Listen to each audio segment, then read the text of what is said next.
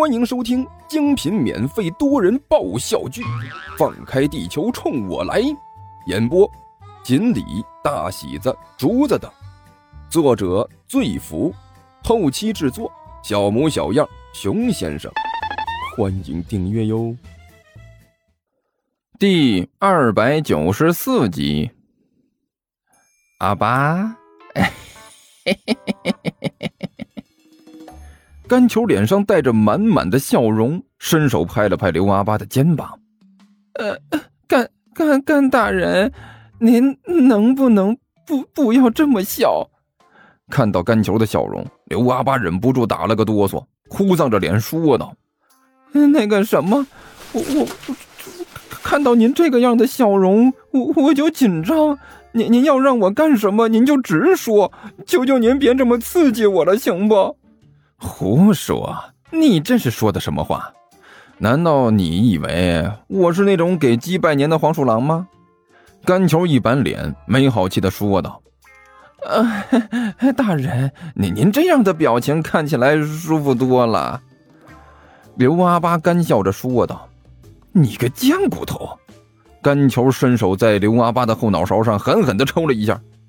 好了，我问你，你休息好了没有啊？呃，休息好了。刘阿八老老实实的点了点头。休息好了就给我过来。甘球虎着脸一招手。啊，干嘛呀？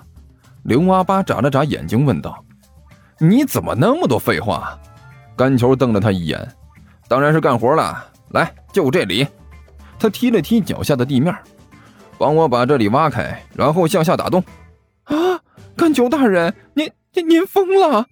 刘阿八满脸震惊的看着甘球问道：“你才疯了呢！”甘球一撇嘴：“我这么做当然是有目的的，你呢就按照我的来。”可是大人，您好歹也要和我说清楚，您这到底是要做什么呀？不能就让我这么没头没脑的往下挖吧？您不告诉我挖什么，我也不知道该怎么挖呀。难道打个洞就可以了吗？废话，当然不行。甘球摇了摇头，嗯，你说的倒是有一点道理。那我就问你啊，如果是你的话，打洞速度有多快？这个，刘阿八摸了摸自己的下巴，我打洞的速度在我们族群里不算是顶尖的，一个小时的时间大概能打出来这个房间这么大的一个洞吧？这个房间这么大？甘球一下子瞪圆了眼睛，笑逐颜开的伸手在刘阿八的头上狠狠的抽了一下。你行啊，小子，深藏不露啊，竟然还有这么一手本事，你怎么不早说呢？大大人，你你能不能不要打了？刘阿八捂着头，哭丧着脸说道：“您再这么打下去的话，万一把我打晕了，谁给您挖洞啊？”哎，是是是是，我是我的错啊，是我的错。甘球连忙道歉：“我这不是太高兴了吗？没想到啊，刘阿八，你还有这样的本事！来来来来，我给你画一张图啊！你呢，先给我按照这个图来打个洞。”说着，甘球不知道从什么地方找出一张白纸来，用笔在上面写写画画，然后和刘阿八讲解了半天。你明白了没有？最后呢，他停下笔来，笑眯眯地问道：“哦，明白了，大人。”刘阿八点点头，今天就挖这些吗？啊，对，今天就这些。甘球点了点头，记住啊，留好暗门，到时候有用。啊啊，知道了。刘阿八点了点头，向自己的手心吐了两口唾沫，然后搓了搓，爪子就向下一抓，唰的一下，硬实的水泥地面顿时就被他抓出来一个窟窿。哎，哎，很好，很好。甘球笑逐颜开的点着头，记住了啊，声音小一点，不要让隔壁的听到。喂，甘球，你到底在做什么呀？万晨手里捧着个饭碗，走到了甘球身边，问道：“呃，问那么多干什么呀？”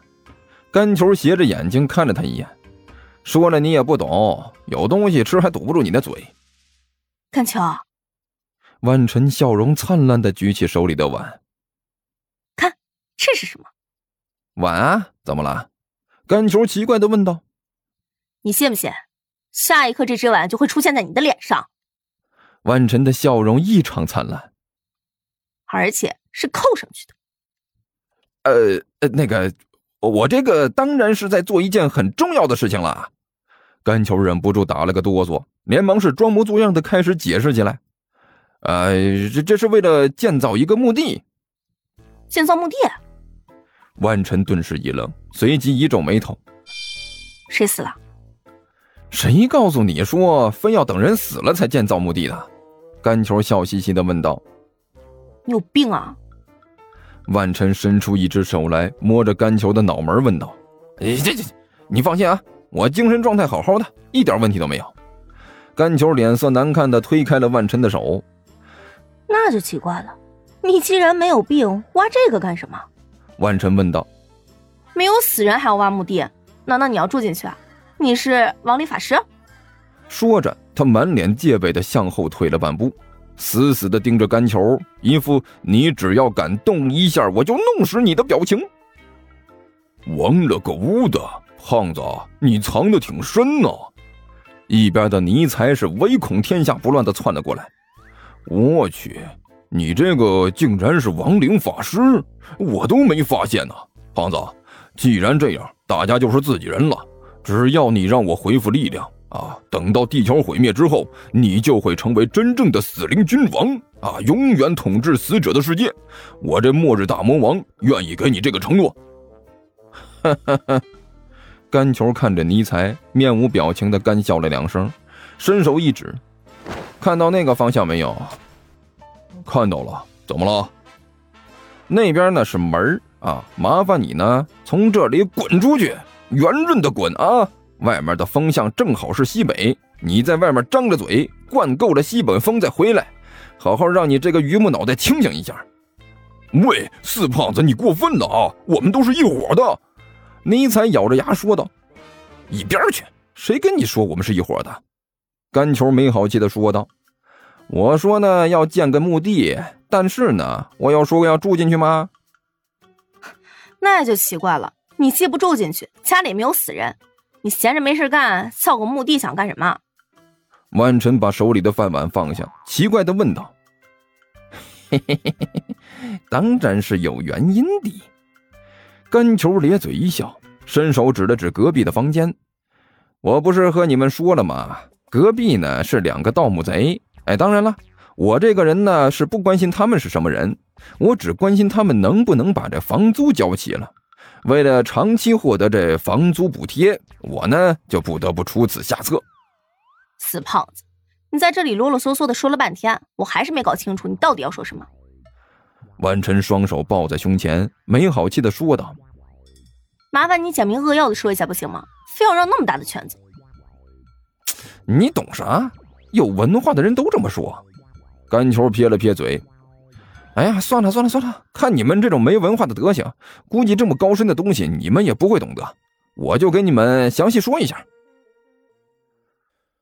听说地球听书可以点订阅，还能留个言啥啥的，呃，大家给咱整整啊，让本王见识见识呗。